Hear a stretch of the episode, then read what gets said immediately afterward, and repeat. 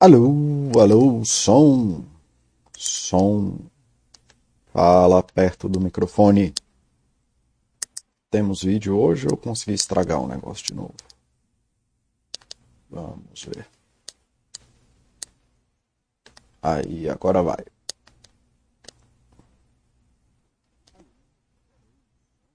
Pronto, posso tirar o, o som aqui. Finalmente. Bom dia, pessoal. Bom dia, Catatones. Bom dia aí, pessoal que está assistindo mais um chat psi da Baster.com. Sou Paulo, moderador de saúde, paz da Baster. Sou psicólogo clínico e trabalho aqui para tentar melhorar a qualidade de vida de vocês, né? Que é o objetivo da Baster de forma geral. Que tem muita coisa de investimento, mas o foco da Baster, no geral, é a qualidade de vida das pessoas, entendendo aí que né? Investimento é só uma parte disso.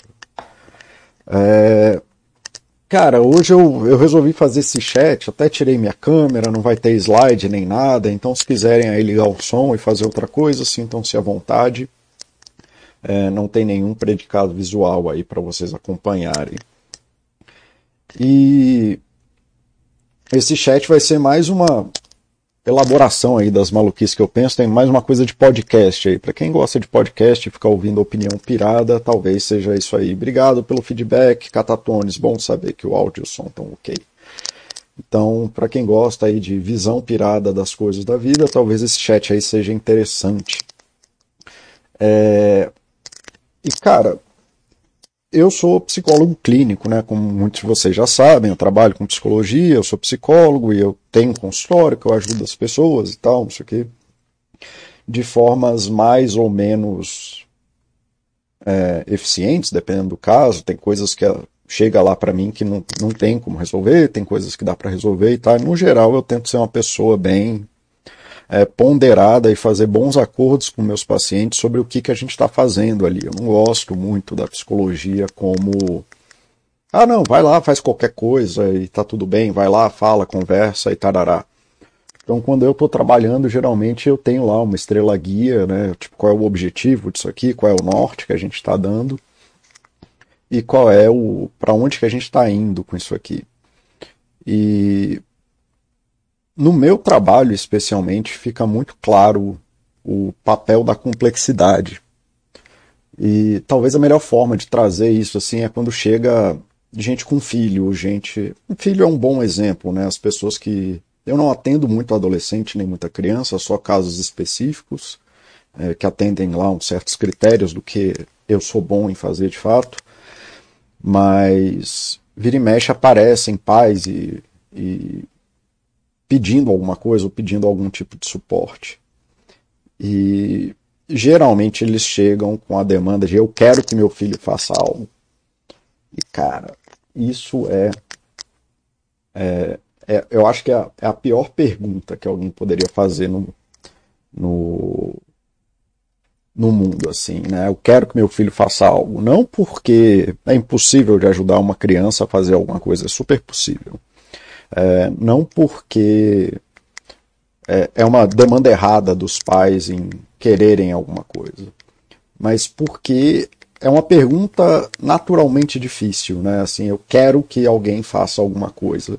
Ela coloca como se fosse um objetivo de vida que alguma coisa fosse feita e que se aquilo não for feito tudo vai vai dar errado. Né? Então, eu quero que meu filho estude, eu quero que ele vá para a igreja, eu quero que, sei lá, qual é o tipo de coisa. A maior dificuldade disso, e de novo, essa coisa que eu estou falando de pais pedirem coisas para os filhos, ou pedir ajuda que eu faça algumas coisas para os filhos, é, é muito complicada, porque isso não é possível na realidade quando você fala assim, ah, eu quero que meu filho vire um médico, né? Ou eu quero que meu... e parece que é besteira, assim, ah, não, qual é o problema do pai querer que o filho seja médico? Mas por que não ser o Mark Zuckerberg, assim? Por que não ser o Baster? Por que não ser o Paulo? A, a realidade não permite isso, né? A realidade não permite que a gente faça um plano desse tamanho, que a gente trace isso aqui, ah, aquilo ali é a vida e pronto, a gente vai chegar lá. Então, a maior dificuldade que existe com essa pergunta é não abarcar a complexidade do mundo. Né? Que o mundo é um mundo complexo, que o mundo é um mundo que a gente tem pouquíssima informação, que o mundo é um mundo que a gente tem pouquíssimo controle. A gente tem uma ilusão de controle muito forte, né? mas o mundo não funciona assim. Os seres humanos, de forma geral, não funcionam assim. É...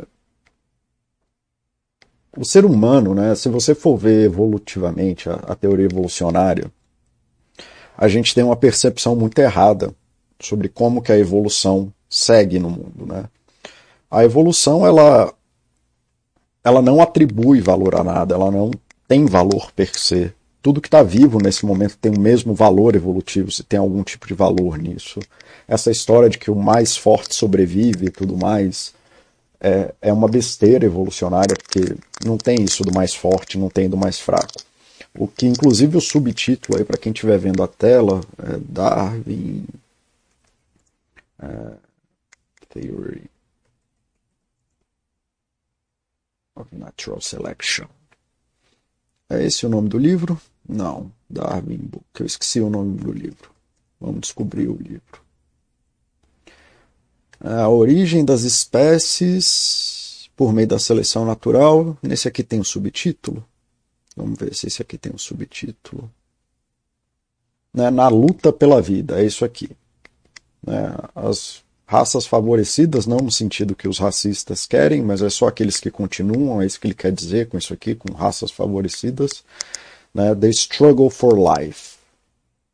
Né, e a vida não tem nada a ver com a sobrevivência do mais forte.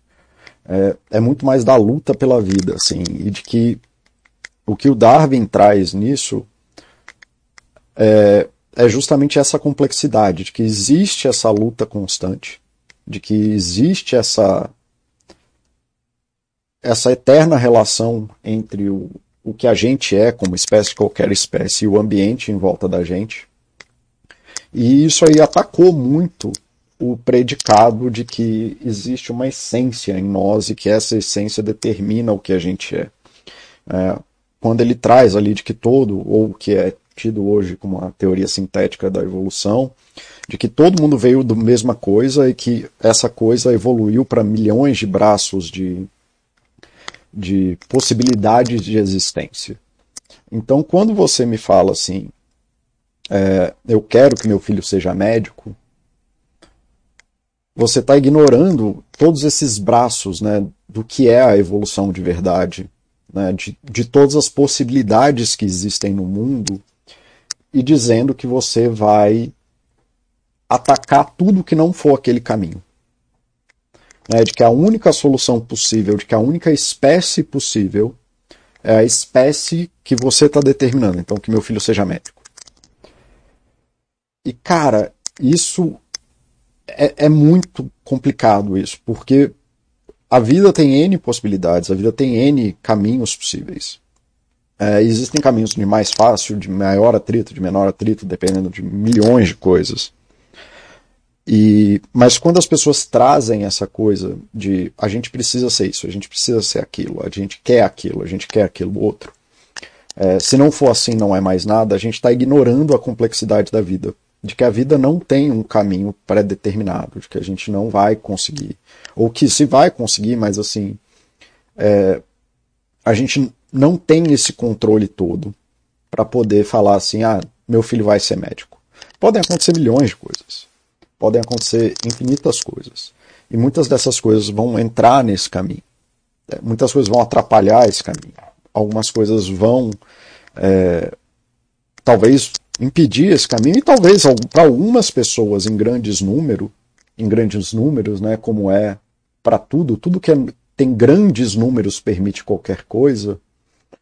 É, para algumas pessoas vai haver esse caminho, e aí a gente vai falar, ah, esse cara é porque ele fez o caminho certo. Não tem nada a ver, é só a pessoa que no, em um milhão de números ali acontecendo, aquele caminho, por algum motivo que ninguém tinha controle, na verdade, era favorável. Então, muito do que as pessoas atribuem às palavras que eu fiz de começo desse chat, né, que era né, crença, destino, é, até fé, envolve a complexidade, envolve a nossa incapacidade, na verdade, de lidar com a complexidade, tanto a complexidade de entender o passado, quanto a complexidade de conseguir prever em algum lugar é, o futuro.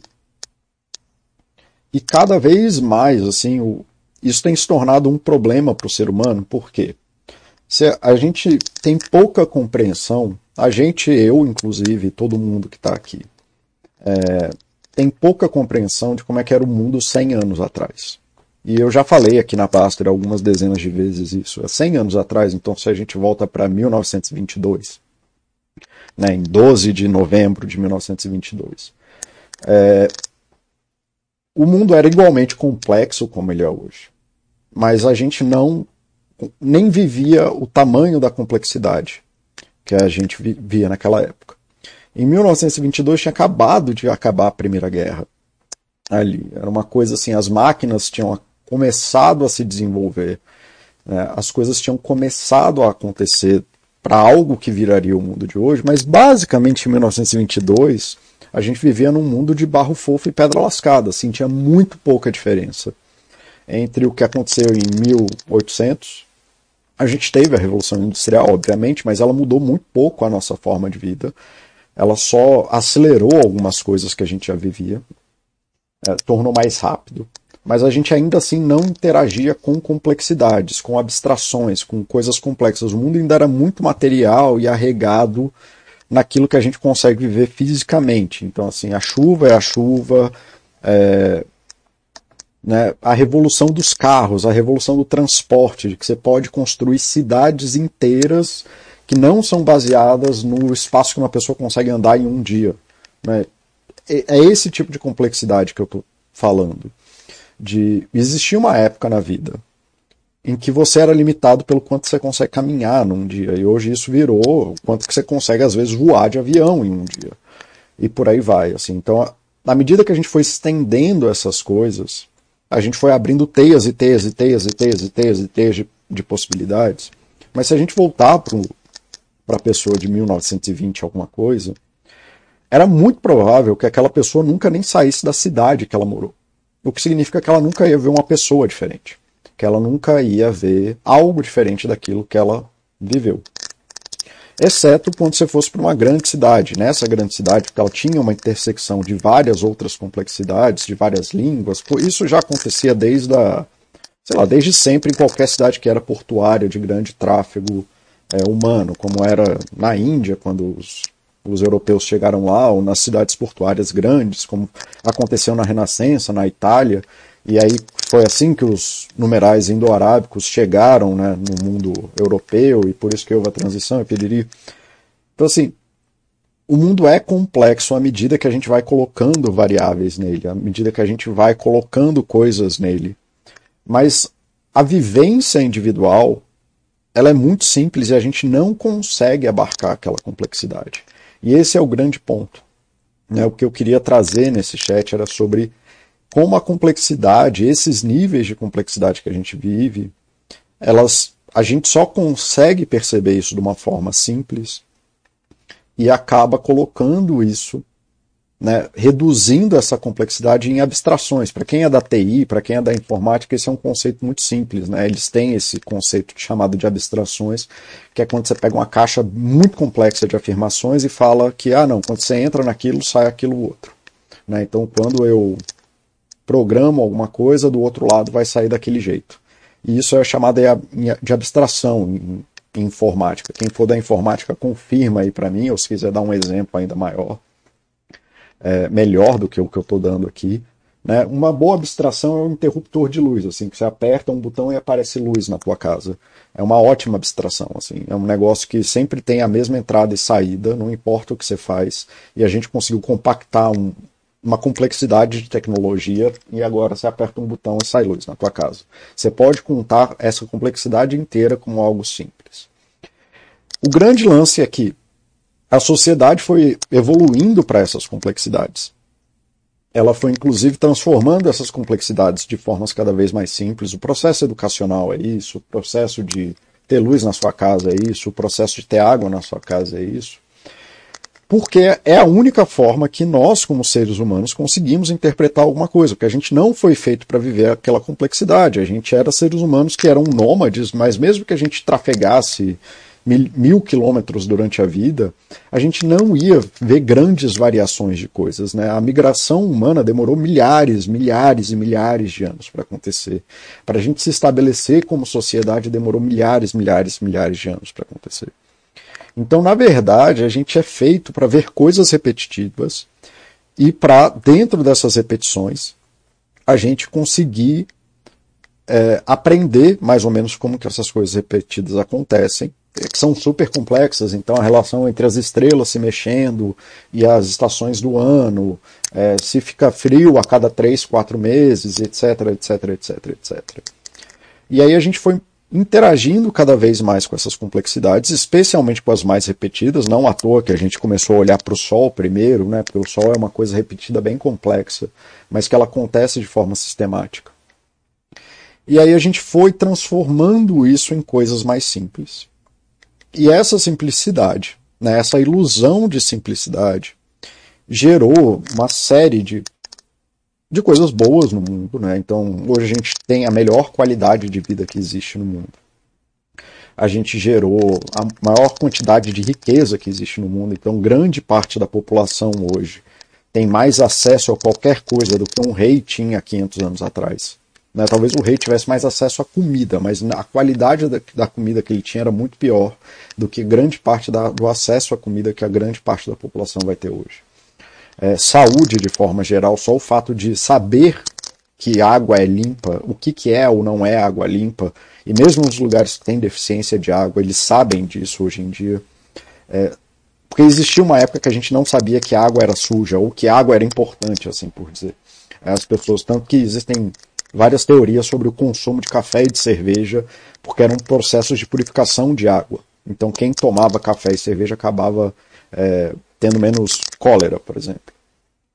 E a gente foi simplificando essas coisas, né? À medida que o conhecimento humano foi evoluindo, à medida que a gente foi fazendo coisas, à medida que a gente foi vivendo coisas, a gente foi simplificando por motivos, sei lá quais, os seres humanos são capazes de reter cultura, que é uma diferença que parece que é grande entre os outros animais, ou não reter cultura, os outros animais têm um tipo de cultura, mas poucos deles fazem na velocidade que a gente faz.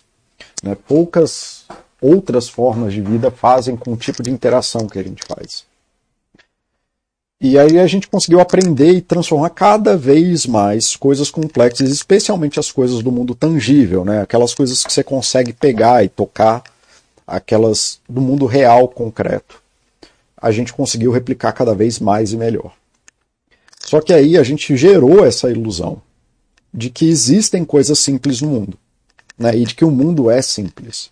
A gente gerou a ilusão de que pessoas podem virar engenheiros do dia para a noite de que a gente pode virar um astronauta, de que a gente pode ser o Elon Musk, que a gente pode ser o Zuckerberg.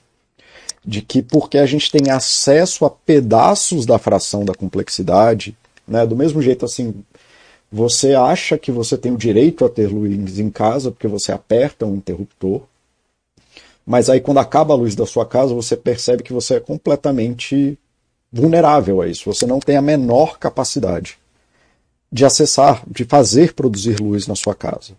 Porque você não domina isso, isso não faz parte do seu domínio, isso só acontece na complexidade da sociedade humana. Né? Então você vive com a certeza de que luz elétrica é uma coisa simples, especialmente aqui em casa que está chovendo agora e talvez acabe a luz no meio do chat, aí talvez eu tenha que continuar isso em outro momento. Mas a gente simplificou tanto algumas coisas, a gente simplificou o ato de dirigir grandes distâncias, de voar grandes distâncias, ao ponto de que a gente acha de que a gente deveria poder voar qualquer distância, de que a gente deveria poder fazer tudo. E aí a gente entra no YouTube e vê todo mundo fazendo um milhão de coisas. Né? Então, e toda hora aparece alguma coisa disso. Ah, veja como é simples fazer aquilo, aquilo, outro. Veja como é simples investir na bolsa. Veja como é simples aprender mandarim. Aprenda inglês em dois meses, né? Só falta você querer. Aprenda isso, aquilo, outro. Faça não sei o que, ganhe dinheiro, etc, etc, etc. Escreva um livro. é, abra o seu próprio negócio e tararararararará. E isso ficou extremamente simples no sentido de que talvez de fato seja muito mais fácil de fazer do que era antes. Mas aí a gente tem que lembrar que por trás disso existe uma caixa muito complexa.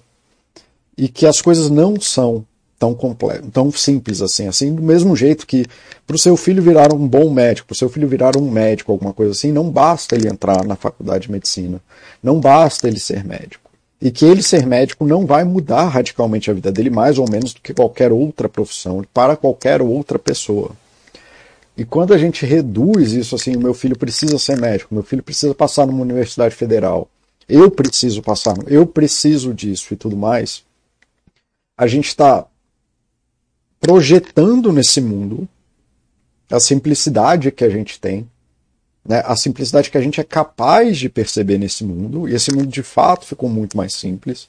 O fato de você poder entrar, no entrar num avião e acabar no Japão daqui a 24 horas, é, no que antes era uma viagem de vida ou morte, que mais da metade da tripulação poderia morrer, e você faz isso com uma segurança de quase 100% em menos de 24 horas, prova o nível da simplicidade. Mas as pessoas tratam isso como se você precisasse pilotar esse avião. Né, de que, na verdade, você, de que você que paga uma, a passagem para alguém te levar até lá, você fosse não só o piloto do avião, mas como você fosse o dono do aeroporto, como se você entendesse de engenharia de voo, como se você fosse capaz de saber coordenadas marítimas, como se você soubesse tudo disso só porque você é capaz de pagar a passagem. Então as pessoas com, confundem muito a simplicidade de pagar uma passagem com a complexidade do evento de gerar uma, um sistema de aeronaves, que é uma coisa extremamente complexa. Extremamente complexa. Paulo, mas você está divagando, e que nem eu falei, isso aqui é um chat de filosofia, então eu vou devagar e vou devagar bastante. Então o que, que acontece? As pessoas chegam no meu consultório é, com esse tipo de pergunta. É, eu devo separar ou não separar? Como que eu faço para achar o marido perfeito? Como que eu faço para o meu filho ser médico? É, como que eu me protejo do, do, mal que me causaram. Eu sofri um trauma em 1920 e eu não quero que mal aconteça na minha vida. E aí o que eu mais vejo nisso é que nesse mundo de simplicidades que a gente conseguiu criar, nesse mundo de, de coisas que conseguem acontecer num ritmo minimamente razoável, que as pessoas confundem muito a simplicidade de você comprar uma passagem e ir para Taiwan, que seja, e você de fato construir o sistema que vai gerar isso. E você se tornar hábil em tomar conta da sua vida. Então as pessoas chegam, e eu sou um psicólogo que eu talvez pudesse ter mais abrangência de público se eu me dispusesse a passar, escrever aqui na Baster todo dia cinco formas de você ser mais produtivo, cinco formas de você poder é,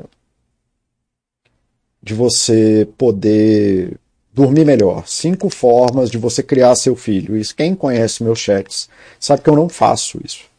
Tá? Tá. Rapidinho, só ver as perguntas aqui que estão fazendo. É, será que essa rigidice e hiperestrutura do pensamento como as coisas deveriam ser foi uma defesa para lidar com a incessitude da infância? Uh, esse é um ponto que eu estou querendo trazer nesse chat, Suzana Trave é que talvez tenha algo muito errado sobre isso assim, será que isso aí é uma defesa para lidar com a nossa incerteza, né, com a quantidade de incertezas que existe na infância? O que eu estou tentando trazer nesse chat é que se você pegar as, as tais das incertezas da infância, elas permanecem até hoje. E na verdade, talvez seja o contrário de que num mundo de garantias, de que de fato você consegue, porque você lembra, se a gente voltar para 1920, você não tinha nenhuma garantia de que um filho seu ia passar dos dois anos. Inclusive era quase ali uma coin flip, né, de jogar uma moeda para cima. E se o seu filho sobrevivesse depois dos dois primeiros anos, aí ele tinha boa chance de chegar à vida adulta. Mas se ele não chegasse aos dois anos, que era o que aí era tão certo quanto. Então, o que eu estou tentando trazer é que talvez a, esse mundo de simplicidades que a gente tem tido é, talvez tenha, esteja tirando da gente ou dando para a gente a ilusão de que a, a gente pode ter um método real, um método em que alguém possa falar como fazer uma criança de dois anos virar um médico, tá? E aí a Suzana está continuando, mas ficamos na simplicidade porque não queremos lidar com a dor de não sermos capazes de fazer o complexo. E é uma ótima pergunta e era para onde eu estava querendo ir agora, assim. Uma das coisas que, como cientista, que eu já cheguei perto de ser, eu acho que eu nunca me tornei um cientista de fato, mas cheguei perto de ser um cientista em algum grau, é que a gente não que não fosse, não que fosse mais fácil lá atrás, mas quando a gente estava ali lidando com uma ciência até 1200, 1300, quando a gente estava lidando com uma ciência do mundo físico concreto, era muito. Era uma ciência mais fácil.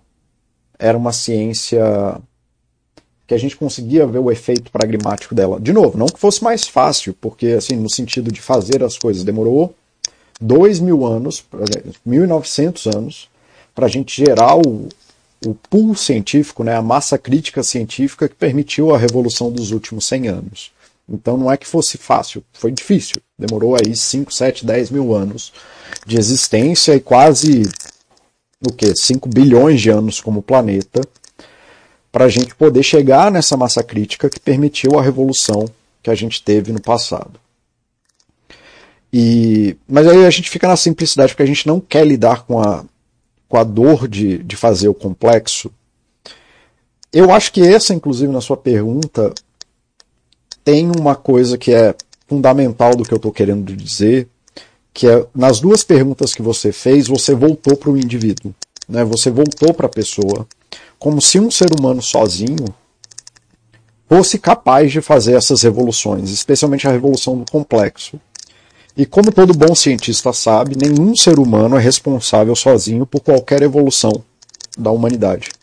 Ninguém teve uma ideia genial. Até o Benjamin Franklin, que o pessoal fica lá falando que ele era genial e parará, o que ele fazia era comprar patente. Né? Ele, ele sentava em cima do conhecimento de outras pessoas. O complexo é complexo, o novo é novo, justamente porque ninguém sabe o caminho. Né? É muito difícil você se propor para um caminho é, e falar que vai fazer alguma coisa nova e você ter esse plano no começo que fala que vai dar certo no final. Então, assim, o que eu estou tentando dizer aqui é, você trouxe nessas duas perguntas duas, dois problemas muito grandes. Um é a ultra individualização, de que um ser humano sozinho, né, de que alguém sozinho poderia ter feito o conhecimento científico todo que existe na humanidade e ignorando a complexidade disso, né, de não saber, de não saber nada, de não saber quase nada, né? Então, se você volta aí 200 anos atrás, cento e poucos anos atrás, 130, 140 anos atrás, o que uma pessoa normalmente sabia de matemática era contar até 20, porque não existia necessidade real no mundo de saber contar mais do que isso. Tá? Esse é o nível de complexidade que as pessoas viviam naquela época. E hoje a gente vive com essas abstrações, com essas coisas malucas, de coisas que a gente não sabe, mas a gente não é muito diferente daquela pessoa, só porque a gente consegue contar até um milhão. A gente conta até um milhão. A gente consegue se relacionar com algumas dessas abstrações. Só que, de uma forma geral, essa simplicidade eu acho que ela trouxe uma carga para o indivíduo de que ele deveria ser responsável por essas coisas complexas que ninguém sabe o que dizer sobre elas. Então eu vejo, por exemplo, nos pais e mães, especialmente em pais e, de, e mães de bebês, que eles se tornam responsáveis de uma forma mágica por determinar o futuro do filho de uma coisa que não é possível ser determinada. Eu garanto que quem criasse um método que consegue determinar o caminho de uma criança ia ficar bilionário. Mas assim, cara, isso é você conseguir gerar boas crianças é mais provavelmente é o maior desafio que existe no mundo. Porque a gente poderia abrir mão de todos os erros do passado de uma vez e construir o futuro perfeito. Seja lá o que isso for. A gente poderia simplesmente, como é, assim, como foi, por exemplo, na, nos, nos modelos de intervenção ao tabagismo. Chegou um ponto que a galera viu assim, ah, lidar com quem já é tabagista é um inferno, então é melhor esquecer, essa galera vai ter câncer mesmo e dane-se, quem não tiver ótimo, quem tiver não tem muito que a gente possa fazer. Vamos atacar no, na redução do, do, do início do vício, né? Então vamos atacar então em quem é na próxima geração. E foi isso que foi feito como política pública de remoção do tabagismo. A gente vai viver com esse problema mais 60 anos, até todo mundo que fuma morrer, mas aí é muito mais fácil zerar o tabagismo, e de fato foi conseguiu, menos de 10% da população fuma hoje em dia, é, enquanto quase 100% da população fumava antes. E a gente perde uma geração nisso. Se a gente tivesse um método de gerar, se a gente fosse capaz de gerar isso, essa seria a maior revolução que a gente tem no, no mundo. Porque a gente poderia simplesmente assumir todos os erros que a gente fez até aqui. E a gente poderia só construir o futuro para essa próxima geração. Isso seria miraculoso. E aí é por isso que eu falei que. Por isso que no título desse chat tem a questão da fé. Porque para você assumir uma missão dessa, só com muita fé mesmo. Você assumir esse caminho, ou assumir qualquer um desse caminho, dentro dessa complexidade, é potencialmente acreditar que tudo vai dar certo no final, que é um ato de fé, de que existe uma terra prometida no final das coisas. Né? Mas a gente fica na simplicidade porque a gente não quer lidar com a dor de fazer o complexo. É aí que tá. Eu não sei se é essa parte da questão de lidar com a dor de ser o complexo, de fazer o complexo eu acho que é muito mais a ilusão, porque as pessoas estão vindo até mim pedindo isso. Então eles querem lidar com esse complexo. Eu acho que eles não entenderam, e é isso que eu estou querendo dizer aqui, é que existe uma porrada de problemas que a gente não tem resolvidos. E de que a ilusão de que existe uma simplicidade para tudo, de que existe um pensamento fora da caixa, e na verdade eu acho que nada pode ser mais deletério para o ser humano nesse momento do que ficar pensando fora da caixa quando boa parte dos pensamentos simples já foram resolvidos. De que não existe ali um jeito mais simples de fazer coisas sem tomar conta da simplicidade, sem tomar conta da complexidade, desculpa, eu acho que isso isso sim é um problema de que existe uma forma da gente criar uma criança que vai ser um médico. E de que isso vai dar certo no final, porque não é só a criança virar médica. É a criança virar médica e de que ela vai ser feliz com isso. E de que ela vai ter a vida idealizada na cabeça do pai. Então esse é o exercício de pé, de fé que eu estou falando que o pai faz. E é por isso que eu tô, coloquei no chat fé, de que a fé do pai, de que o filho virá médico, e de que o médico, o filho dele médico, não vai ter nenhum problema, vai ter a vida idealizada. Aí o pai coloca um destino para esse filho, como se esse destino fosse a única forma de lidar com a, a, complexidade. O que não é muito diferente do que a sociedade fez, né? Aliás, ainda faz até hoje, de buscar tudo isso. E isso faz a gente ficar vulnerável aos caras que falam que fique rico de hoje para amanhã. Isso faz a gente ficar vulnerável a métodos de, de emagrecimento a gente faz a gente ficar vulnerável a métodos parentais. Então, assim, tem uma.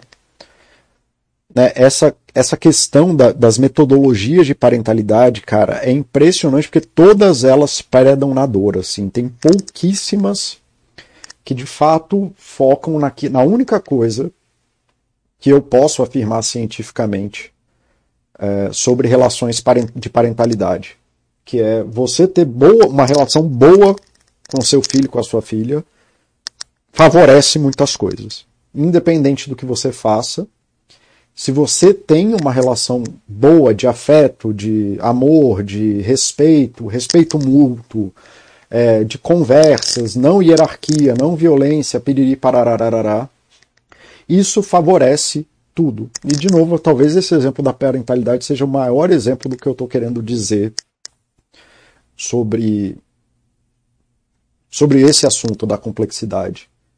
De que, em, como a gente não consegue vislumbrar esse complexo, e talvez eu não sei se eu respondi sua pergunta, Suzana, mas o que eu estou querendo dizer é que não é só a dor de não ser capaz de fazer o complexo. É que quando a gente pega, por exemplo, qual é o futuro de uma criança, eu tenho um filho aqui, ele tem oito anos, e eu tenho uma boa certeza de que amanhã ele vai estar sorrindo e fazendo piada para mim. Mas eu tenho certeza nenhuma sobre se ele vai ser um craqueiro na Cracolândia em São Paulo daqui a 20 anos. E não tem absolutamente nada que eu possa fazer sobre isso. Né? Esse caminho, nesse momento, está tão aberto quanto qualquer outro caminho.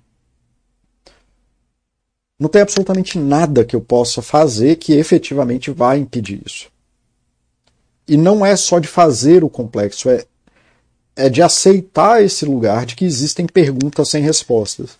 Tem um exemplo que eu vi pela primeira vez, eu acho que é o Baster falando. Não sei se é do Baster.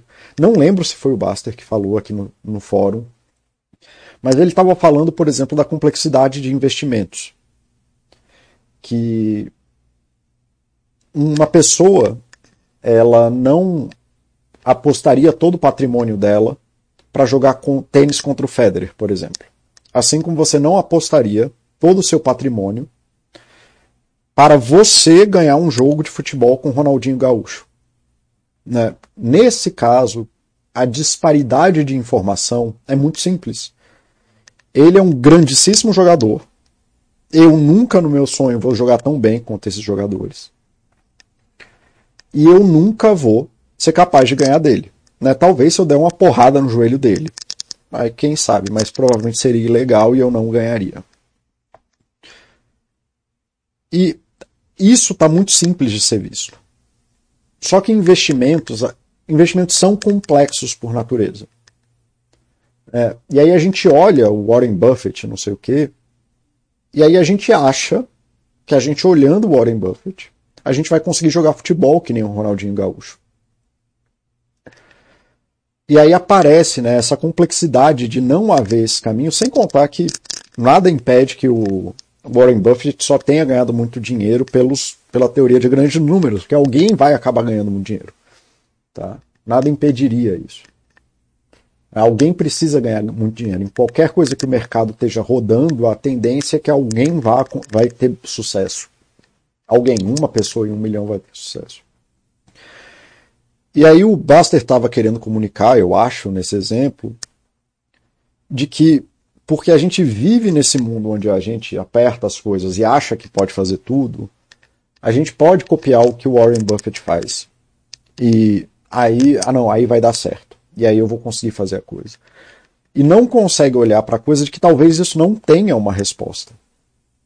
E essa é a parte complicada. Quando eu trabalho com adolescentes que têm altas habilidades, quando eu falo altas habilidades, gente, não é uma pessoa que é espertinha.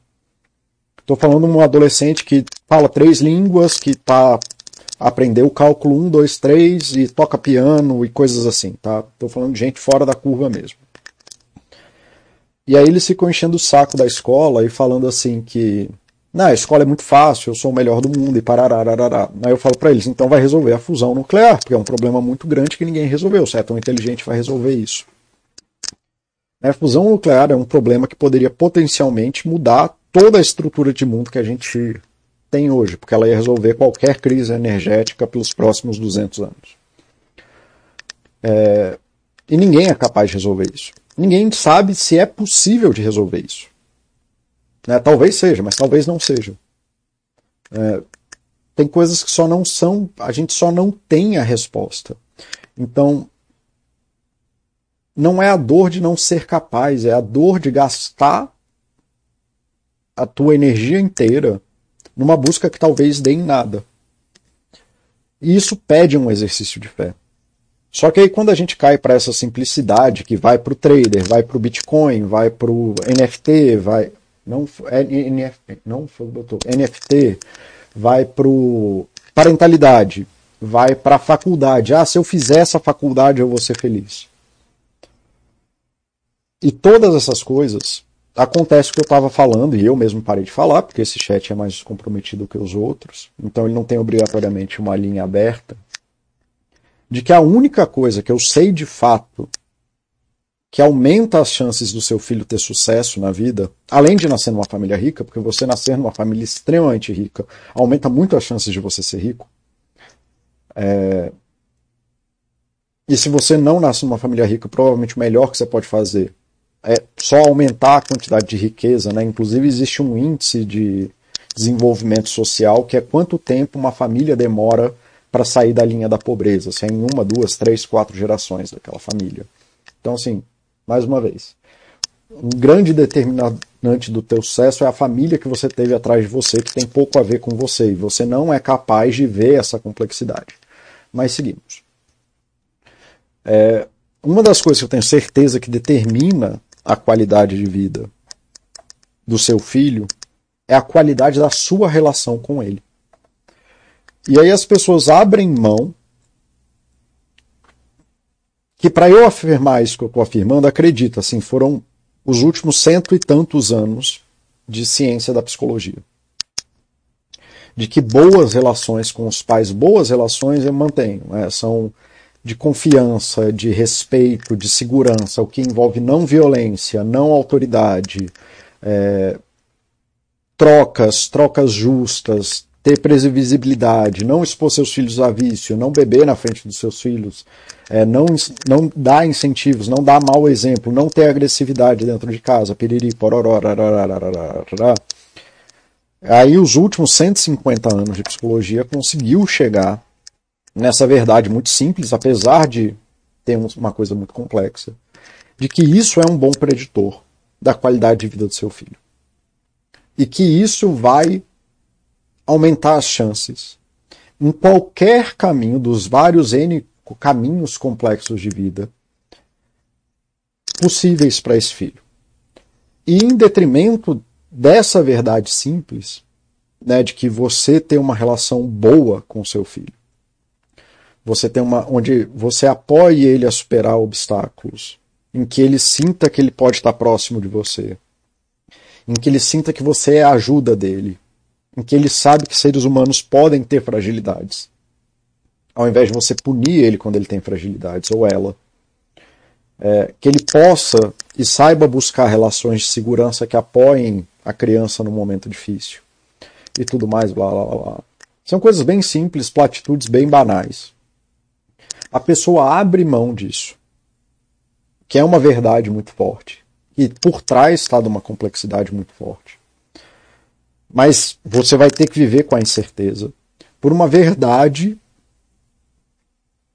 mentirosa, que é existe um método do meu filho ser feliz. E ele não existe. Existe um método do meu filho é, virar um médico existe um método para eu emagrecer nos próximos três anos. O que eu acho nos, no próximo mês, o que eu acho fantástico de métodos de emagrecimento, né, que é, é, é um outro exemplo do que eu estou querendo falar, de que as pessoas abrem mão do simples, que é pratique esportes, coma direito, tome água, durma bem, para buscar coisas piradas. Tá, você emagreceu, e aí? Depois você vai fazer o quê, cara? Depois que você emagreceu, você vai fazer o quê? E fundamentalmente tem esse mesmo problema da, da complexidade. A pessoa fala, ah, porque aí quando eu emagrecer, eu vou ter um namorado e vou ter a motivação para me manter magra. Ou aí eu vou ter bem bons, aí eu não vou estar estressado porque eu sou gordo, aí etc, etc, etc.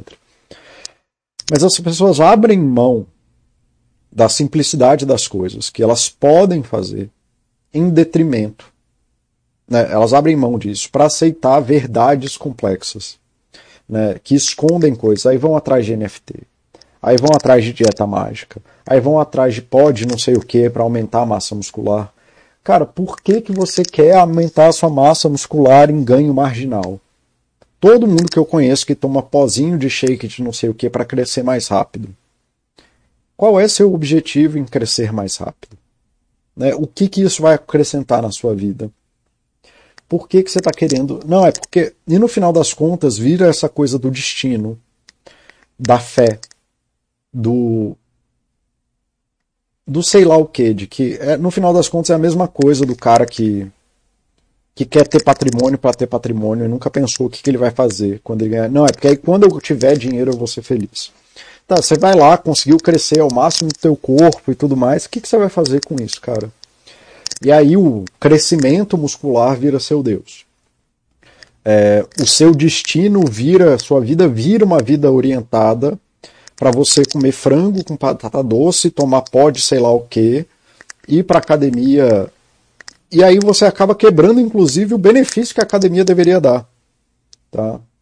Então, assim, a gente, quando a gente nega a complexidade de que não é crescendo infinitamente seu músculo que você vai ser feliz, não é fazendo cinco plásticas que você vai ser mais bonito, ou que ser mais bonito vai te fazer feliz ou que tem um método dos seus filhos serem felizes, sendo que você não para para estar feliz com seus filhos. Você quer ser feliz com, você quer ter um filho feliz, seja feliz com ele. Tá? Essa, no final das contas, essa é a verdade, a única verdade que eu realmente sei sobre criação de filhos. E é por isso que eu não escrevo um livro sobre isso. Você quer um filho feliz, seja feliz com seu filho. Do jeito que der, não é que você tem que ser feliz sempre, mas do jeito que der. Então, se você não souber ser feliz com seu filho, a tendência é que você não gere um filho feliz. É isso. Criança aprende por, muito por modelo parental e como as crianças, mais do que tudo que você fala, a criança aprende o que você faz. Tá. Deixa eu ver aqui que a Suzana continua a conversa e eu continuei com o chat. Olá, Foxhold, bom vê-lo por aqui. Mas Paulo deve ser quase que instintivo. Pais tentando arranjar um mundo mais benevolente possível para os nossos filhos. Leva um tempão para entender que eles precisam experimentar os seus próprios erros. Sim, só que isso não vale só para os filhos, Suzana. O que eu estou tentando trazer aqui, essa coisa da criação do filho é só uma metáfora. É, a gente tem levado isso para tudo. E de desde apareceu esse post aqui na Baster hoje. Deixa eu ver, já que vocês estão com a tela aí.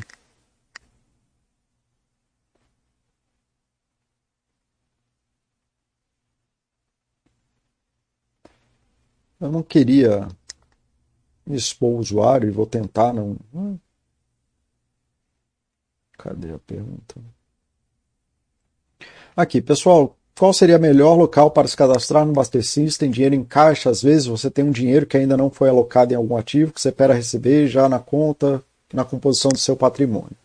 Então, basicamente, o que o cara queria aqui era colocar no Buster System, no patrimônio dele lá do Buster System, é um dinheiro que ele ainda não recebeu, que vai vir de sei lá onde, é, mas que na cabeça dele era certo e tudo mais, assim. Então, e tudo isso, basicamente, eu não sei se é isso, e eu não estou falando nada do usuário particularmente, mas geralmente é isso. É, do que que eu, no sentido aqui, né, do, do que eu estou querendo dizer nesse post aqui sobre destino, esperança, crença e fé, é de que a pessoa parou a vida dela para poder aumentar o patrimônio dele numa plataforma que faz acompanhamento de patrimônio, de um dinheiro que ele não recebeu ainda, mas que talvez venha a receber. Mas assim, a pergunta é para quê? Assim, tá, seu patrimônio foi lá e cresceu, e se ele botasse esse dinheiro lá dois dias depois? Que diferença ia fazer? Então, assim, Suzano, o que eu estou tentando trazer aqui é que a gente, né, isso que você falou, assim, a demora para os pais entenderem que os filhos precisam ap aprender com seus próprios erros e de que a complexidade está ali é, rondando, não é um problema dos pais, é um problema nosso hoje em dia. De que a gente não sabe lidar com as complexidades mais. A gente, não a gente tem muita dificuldade hoje em entender que não tem respostas para algumas coisas e que a necessidade de simplificar tudo e não aceitar que existe um imponderável na vida, que existem coisas que estão absolutamente fora do nosso controle, que a gente não tem nada que a gente possa fazer sobre isso, leva a gente na busca de perguntas que talvez de, a, leva a gente na busca de respostas que não fazem sentido. É, respostas parciais, e pior é quando elas funcionam, o pior não é nem quando elas não funcionam, de que existe uma forma de você ser feliz. Que existe uma forma de você emagrecer rápido. Que existe uma forma de você fazer coisas que a gente não sabe. Então, cara, como que eu garanto que eu vou ter uma aposentadoria boa? Bicho, ninguém sabe. E que nessa busca pirada de não aceitar a complexidade, não embrace the chaos, que nem a gente fala aqui, você acaba ficando vulnerável a respostas malucas. Você acaba ficando vulnerável a coisas piradas de não, se você investir lá no CDB, se você for atrás do líder tal, porque o esquema político do Brasil não sei o quê. Né, na minha percepção e dos meus pacientes que eu vejo, é, isso deriva dessa necessidade de não saber do imponderável. Então, assim, como a, um outro exemplo muito besta que acontece no, no consultório o tempo inteiro é quando a galera tá solteira atrás de um relacionamento e elas querem saber, e elas querem a minha ajuda, de saber se um match do Tinder ou uma pessoa que elas conheceram, um colega de não sei o que, é a pessoa certa. Cara, é impossível você saber se aquele relacionamento vai ser bom. A pessoa quer saber se essa é a pessoa que ela vai casar antes de viver com a pessoa, antes de sair para jantar com a pessoa. Ela quer saber se a pessoa que ela conheceu hoje no, sei lá onde, no Tinder e tudo mais, é a pessoa que ela vai casar por 50 anos. E, cara, não, ninguém tem como dar essa resposta. É, é uma resposta impossível. Então, a resposta, a platitude besta que eu dou para as pessoas é aprenda a ser feliz jantando. Porque se você quer casar, você provavelmente o maior tempo de interação que você vai ter com o seu parceiro ou parceira vai ser no final do dia depois que você chegar em casa. Então, aprende a ser feliz jantando, que aí você já aumenta muito a chance de ter é, um bom relacionamento. Né? Porque se você não sabe ser feliz no final do dia, dificilmente você vai ser feliz com alguma outra pessoa no final do dia. Você provavelmente só vai fazer a vida da outra pessoa miserável. O que leva, pelo menos para mim, na minha impressão, de e até, mas assim, entenda que o que eu vou falar da agora está absolutamente enviesado pela minha profissão. Então, se eu fosse sociólogo, provavelmente eu ia falar outra coisa. Se eu fosse médico, eu provavelmente ia falar outra coisa, mas eu sou psicólogo. E a minha linha de atuação, sendo clínico, eu só tenho eu e uma pessoa que me traz o problema.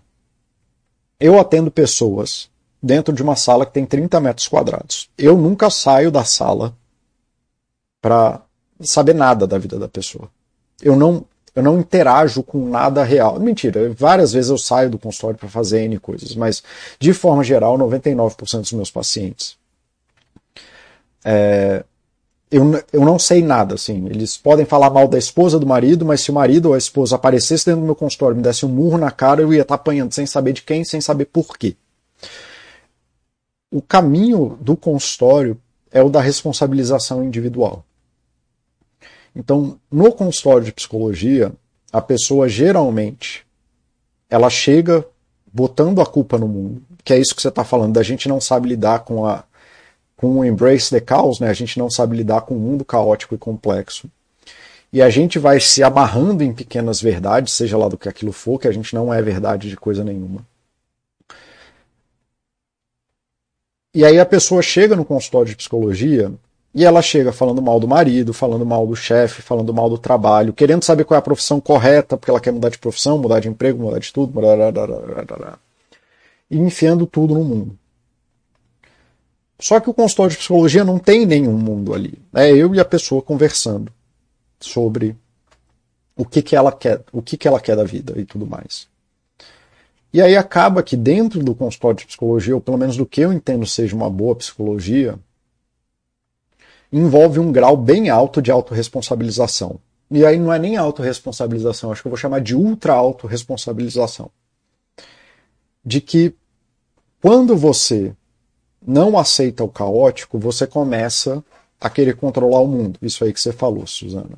E quando tudo que você está querendo controlar dá errado, você bota a culpa no mundo, porque de fato nada vai dar certo. Se você tentar atacar tudo ao mesmo tempo, nada vai dar certo. O que, que a gente faz no consultório muitas vezes é o que, que é importante e significativo para você agora e como que você toma a responsabilidade sobre isso. Às vezes isso é muito simples, às vezes isso é muito complexo. Às vezes isso exige Às vezes não precisa de nada, às vezes só de uma conversa com a pessoa e aquilo ali fica tudo bem. Às vezes você precisa de anos para poder estruturar essa, essa mudança.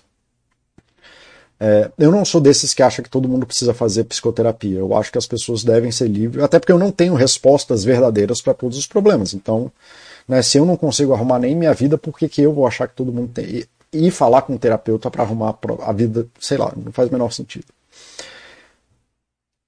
Mas, para mim, né, a forma de você lidar com a complexidade do mundo é você assumir algum grau de responsabilização. E aí, como que isso funciona? Como eu, já que o Tony não era nem planejado, porque isso aqui era mais para ser outras coisas, como todo chat desestruturado acabou pegando um outro caminho, é uma discussão que eu tenho muito com os pais, de que os pais eles chegam no consultório falando que eu quero que meu filho seja feliz, eu faço tudo para o meu filho ser feliz, e eu, eu trabalho para o meu filho ser feliz, e eu compro tudo. A única coisa que o pai não faz, o pai e a mãe, tá? É ser feliz com o filho. Então, eles estão atacando nessa ilusão de controle do mundo de que, ah, se tiver dinheiro, se tiver isso, se tiver aquilo, se tiver aquilo outro. Aí eu vou ter a permissão para ser feliz, aí eu vou ter a condição de ser feliz. Mas a única coisa que eles não fazem é ser feliz com o filho. E aí essa vira a responsabilização da coisa. De o que você vai fazer hoje para você ser feliz. Como que você quer ensinar seu filho, sua filha a ser feliz. Porque se você não ensinar sua filha a ser feliz, ela não vai ser feliz com você. Né? Ela vai ser mais uma das pessoas que vai estar no mundo reclamando do seu pai. A outra coisa que acontece que é da complexidade, que é, por exemplo, e isso vai para o lado oposto da coisa. Eu quero proteger o meu filho de todo o mal que existe no mundo. E aí meu filho não vai ser triste. Inclusive isso aí é quase que a, a história de como que o Buda veio a ser Buda, né? Então, na verdade, eu acho que é literalmente isso. Eu teria que parar para ler, mas é literalmente isso. Só não chega na mesma conclusão o meu filho não vai sofrer porque o sofrimento é errado na vida, então eu vou controlar o sofrimento. E aí a pessoa não consegue lidar com a complexidade do mundo, do fato de que pessoas sofrem, pessoas sentem dor, pessoas quebram pernas, chutam a quina, são abandonadas pelos. Todo mundo vai tomar aquela flechada no coração do primeiro amor. Mas o meu filho não vai sofrer, porque eu não quero deixar o meu filho sofrer. E aí a coisa mais alienígena que eu pergunto para um pai é quantas vezes ele já chorou na frente de um filho, quantas vezes ele já chegou profundamente triste em casa e já conversou com o filho sobre a tristeza.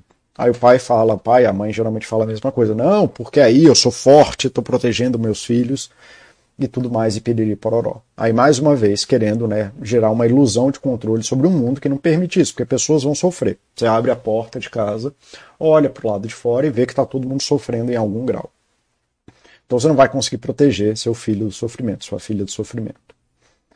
E aí ele parece, quando eu falo para ele assim, tá, então quem vai ensinar seu filho a ser triste?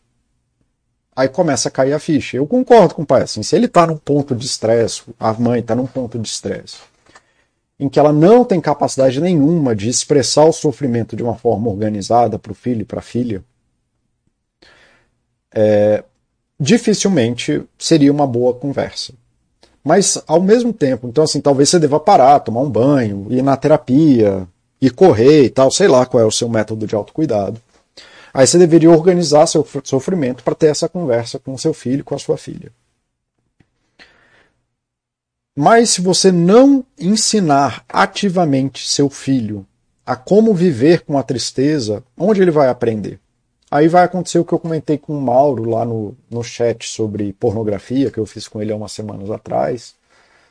Sobre se você não conversa com crianças, e como não como aconteceu até a década de 60, mais ou menos.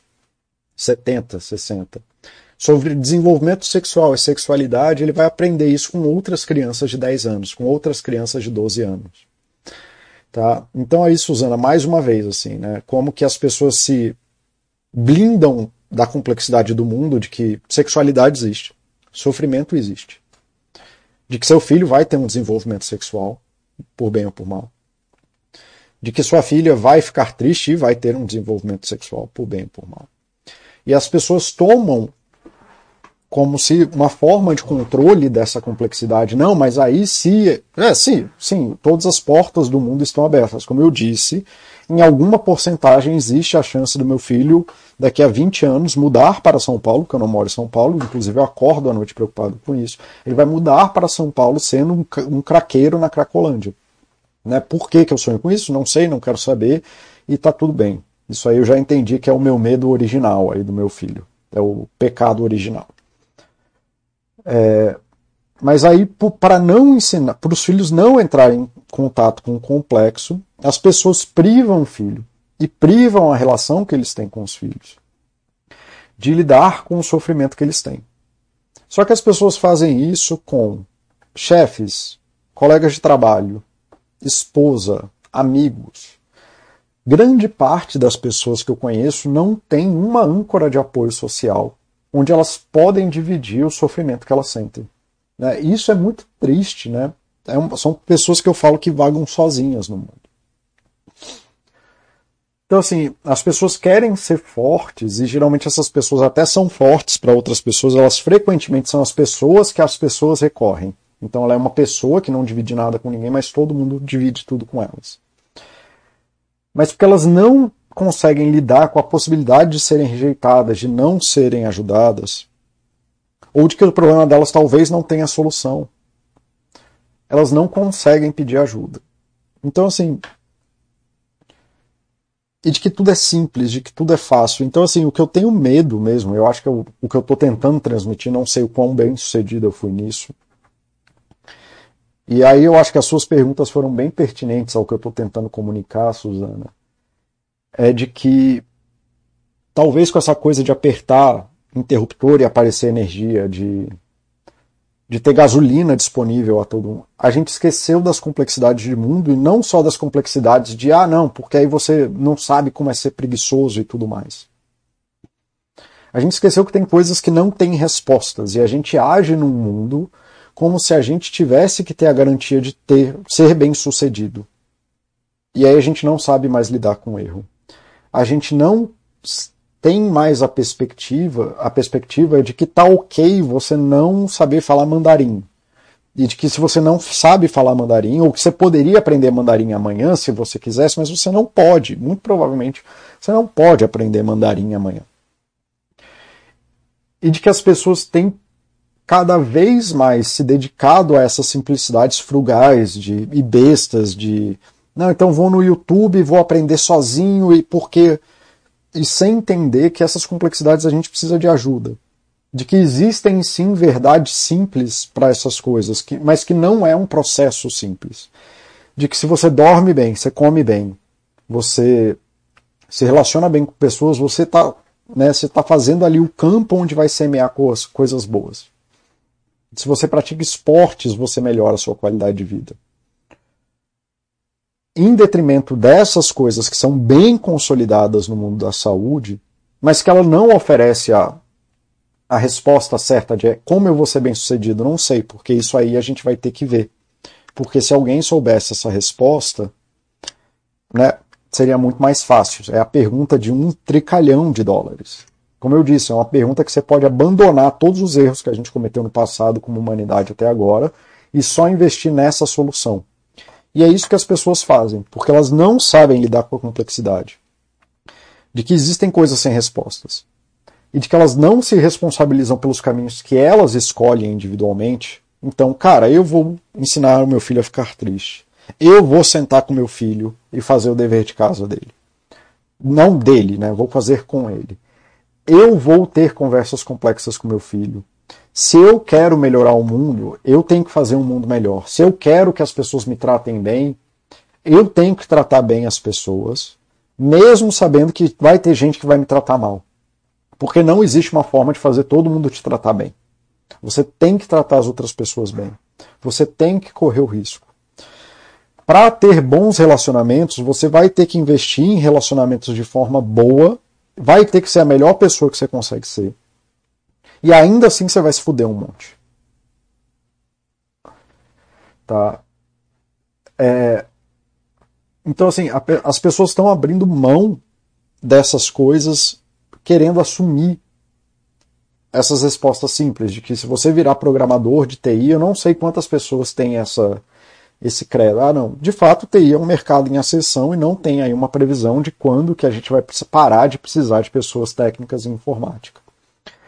Mas assim, de que você vai virar programador de TI, vai vir e vai ter sucesso é uma coisa muito maluca, de que você vai ser feliz porque você virou.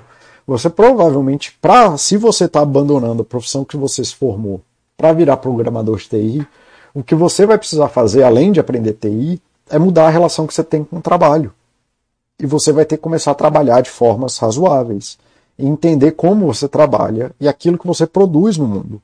Né, eu já falei no chat sobre é, infelicidade no trabalho, ou sobre felicidade no trabalho, que o trabalho nunca pode te fazer feliz porque essencialmente o trabalho não é sobre você, é sobre o valor que você agrega às coisas do mundo. E aí as pessoas te pagam por isso mas que fatalmente, especialmente em épocas que você tenha pouco, pouca energia para entregar para as outras coisas, o trabalho vai te fazer infeliz e miserável. Porque trabalho não é para melhorar a sua qualidade de vida, é algo que você faz para melhorar a qualidade de vida das outras pessoas. E que você precisa ser responsável pelo seu autocuidado para poder trabalhar melhor. Quando as pessoas acham que trabalhando melhor elas vão ser felizes no trabalho. E isso é um contrassenso, isso não faz o menor sentido. E aí o Foxhold está falando aqui, ser bem sucedido é muito atrelado a dinheiro, ser número um, obter o melhor salário. Fox, é isso que eu estou querendo dizer, isso é a fé. E aí, junto desse negócio de fé, de que se eu tiver muito, se eu ganhar muito dinheiro, se eu for o número um e eu tiver o melhor salário, eu vou ser o feliz. Eu, as pessoas vão me respeitar. É, eu vou ser aí eu vou poder fazer as coisas que eu quero fazer. Aí eu vou poder criar os meus filhos, e aí isso vai para o destino e vai para a crença, em de que eu posso, né, assim, de que eu vou ter a redenção de todos os meus pecados quando eu chegar nesse lugar maravilhoso. Só que tudo isso só serve para mascarar a complexidade do mundo. De que, na verdade, cara, eu atendo muita gente com muito dinheiro. É, e eu atendo gente que é sei lá se é o número um, mas é tão bom quanto o número um nas, nas formações deles. E que eles terem melhor salário muitas vezes arrebentaram a vida deles. Então eu conheço, eu atendo e conheço muito funcionário público de primeiro escalão ali que ganha muito dinheiro sendo funcionário público, que vive de uma forma miserável. Então isso tudo só serve para esconder essas complexidades. E o que eu estou tentando trazer é de que a gente pode ter fé, a gente pode ter essas crenças. E a gente pode ter esse destino de, pô, eu quero ser um bom escalador, que nem eu, eu de fato quero ser um bom escalador, e eu gosto de achar que meu destino é escalar o resto da minha vida. Mas se eu arrebentar meu braço e não puder mais escalar, eu vou ter que arrumar outro jeito de ser feliz. E que a gente pode sim fazer essas buscas de fé e de crença mas aceitando a complexidade do mundo e sem abrir mão do que é importante, que é o que a Baster fala muito aqui. Vai cuidar da sua saúde. Porque se você não tiver saúde, você não tem mais nada. Vai cuidar da relação com seus filhos, porque não importa a educação deles, não importa o que você tenha de dinheiro, o quanto você deixa de herança. Se você for um pai babaca, você não é um pai. Então você tem que cuidar disso a ilusão de controle que eu estava conversando com a Suzana e a, essa fé né, em transformar o sucesso, o dinheiro, o, o salário no seu Deus, ele esconde essa complexidade. Né? Então, assim, não sei quantos pais e mães eu falo, ah, mas aí eu trabalho para poder ter dinheiro das coisas que eles compram. Geralmente eu trunco esses pais falando assim: mas quem ensinou para eles que ter coisas é a coisa importante da relação? Quem foi que ensinou para essas crianças que a coisa mais importante da vida dele é ter coisas? Então, assim, cadê a relação de fato? Então a gente troca essas verdades mais simples, que geralmente são as platitudes que a gente fala aqui na Baster e que o Dicovati fala, e que esse livro aqui, que para mim, livro do conforto.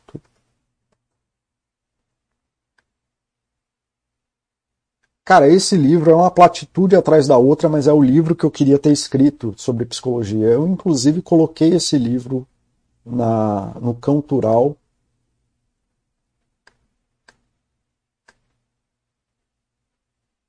Cadê minhas recomendações? Indicações.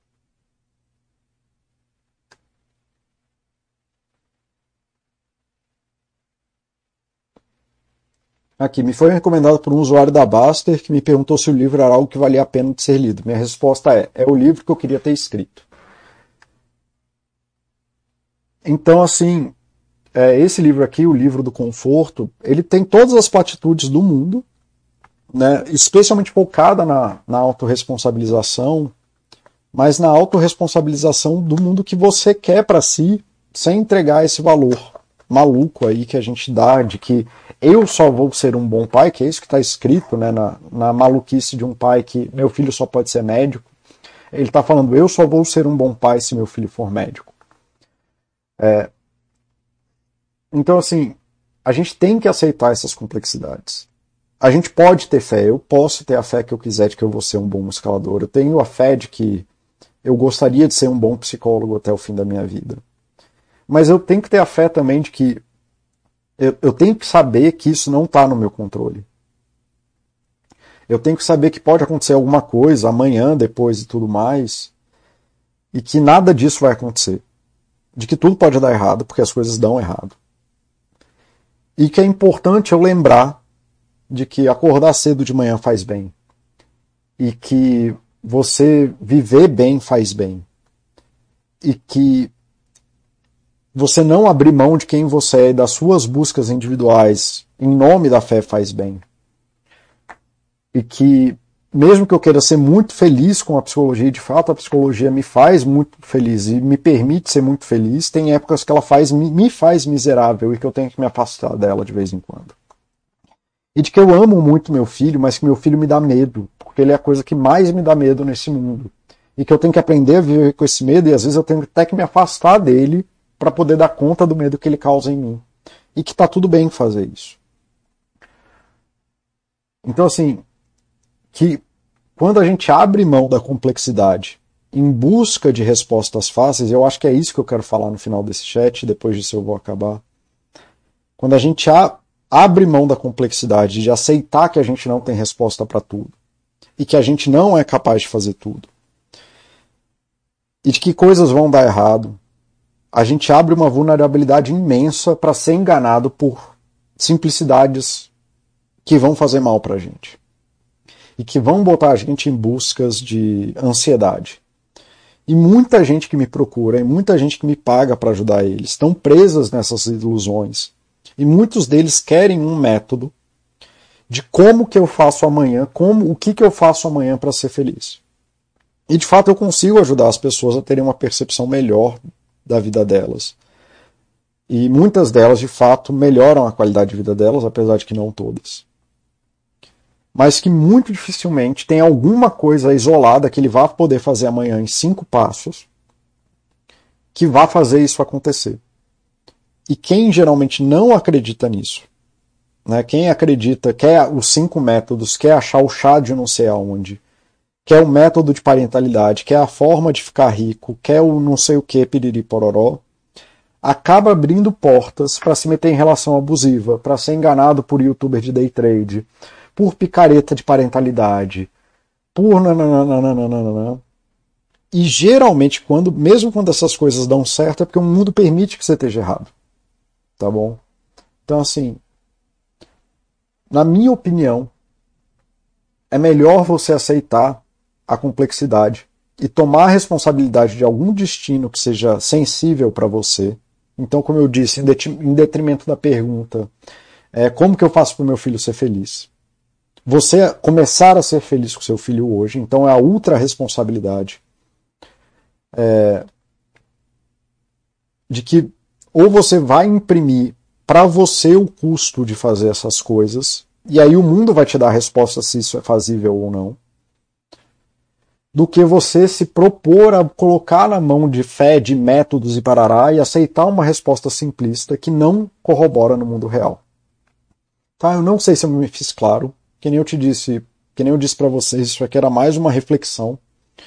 Não sei se é porque aconteceu nos últimos meses do Brasil, mas isso tem acontecido muito no consultório. Eu achei que poderia ser relevante para quem está tá vivendo. Talvez depois da pandemia o pessoal está voltando agora, não sei exatamente o que, que é, mas é um, uma palestrinha que eu tenho, eu tenho dado no consultório com mais frequência. Achei que poderia ser importante aí para vocês.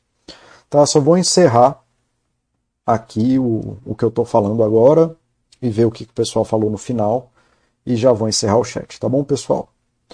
É, fechou, Paulo, ter momentos, por exemplo, na minha agenda onde eu olho o treino do meu filho. É bem por aí. E ser feliz com isso, viu, Foxhold?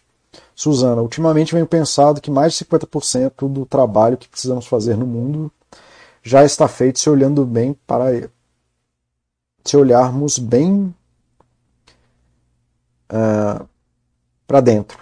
Sim, Suzana, essa é uma parte importante, assim, do tipo.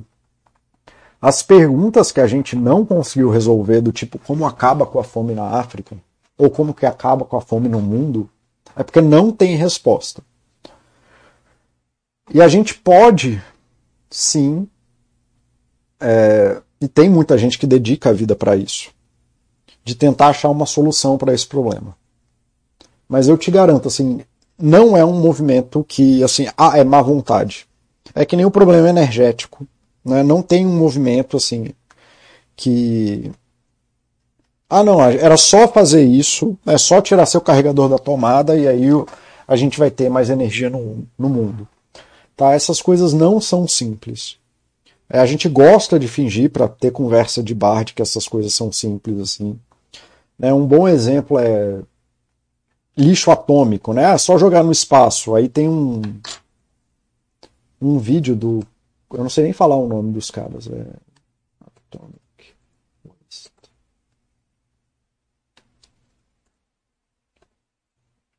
Kurzengest, ah, não sei falar isso não.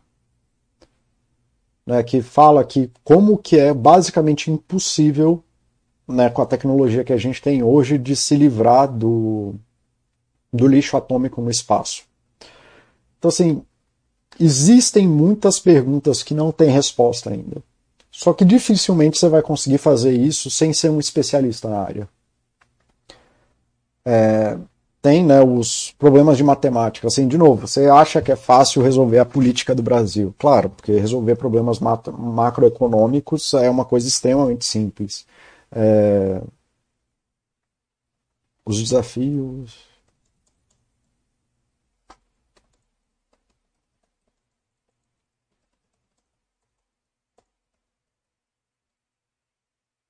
os, os desafios da matemática, né? Do prêmio Millennium da matemática.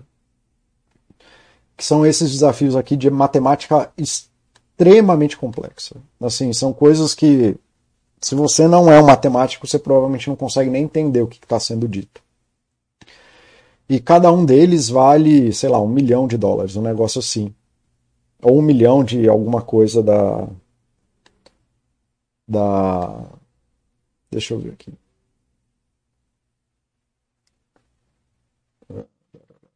Não está falando qual é o prêmio. E eu não lembro qual é o prêmio.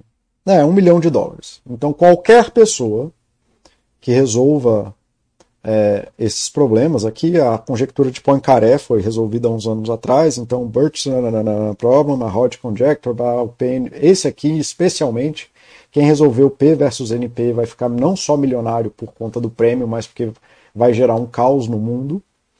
Então, assim, existem problemas muito sérios a serem resolvidos. Mas se você acha que você vai resolver o problema macropolítico do Brasil e que você é esse cara, você é a pessoa que é capaz de resolver isso, por que, que você não acha que você é capaz de resolver esse problema? Tá? Então por que, que você não pega isso aqui tá? e resolve isso aqui? Porque não é simples. A gente gosta de falar desse mundo como se ele fosse simples, Suzana. Mas os problemas que são realmente complexos e os que poderiam facilmente impactar o mundo, eles são o problema do Federer, que é quando você entra em contato com qualquer um dos problemas do milênio, você vê que você nem entende isso aqui, ou pelo menos quem não é matemático não entende essa equação aqui. Não sei nem se é uma equação, na verdade. é, mas não entende esse monte de sigla que está escrito aqui. Aí você abandona e fala: Isso não é para mim. Mas aí você se dedica a fingir que você é nutricionista, entendendo a complexidade da oxidação de gordura no corpo, sendo que você nunca fez uma matéria de biologia. Então, assim, a gente se engana com essas verdades e abrindo mão das coisas, bicho, dorme cedo, cuida do seu filho, né? come direito, vai praticar esporte.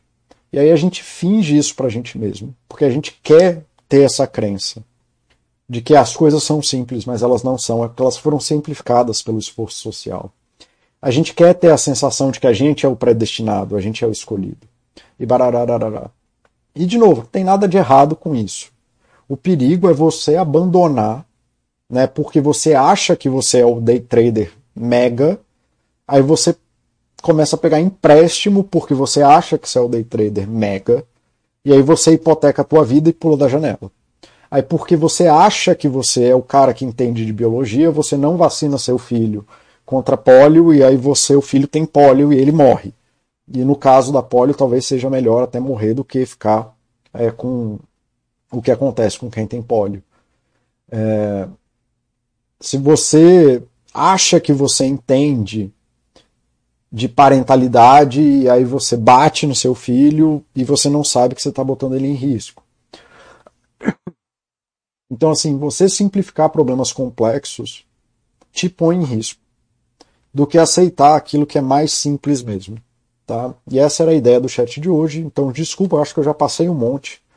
É, agradeço aí a participação da Suzana e do Foxhold, que ajudaram muito aí no chat a me guiar dentro do que eu estava tentando falar. Sempre mais fácil conversar com alguém do que falar sozinho. A gente se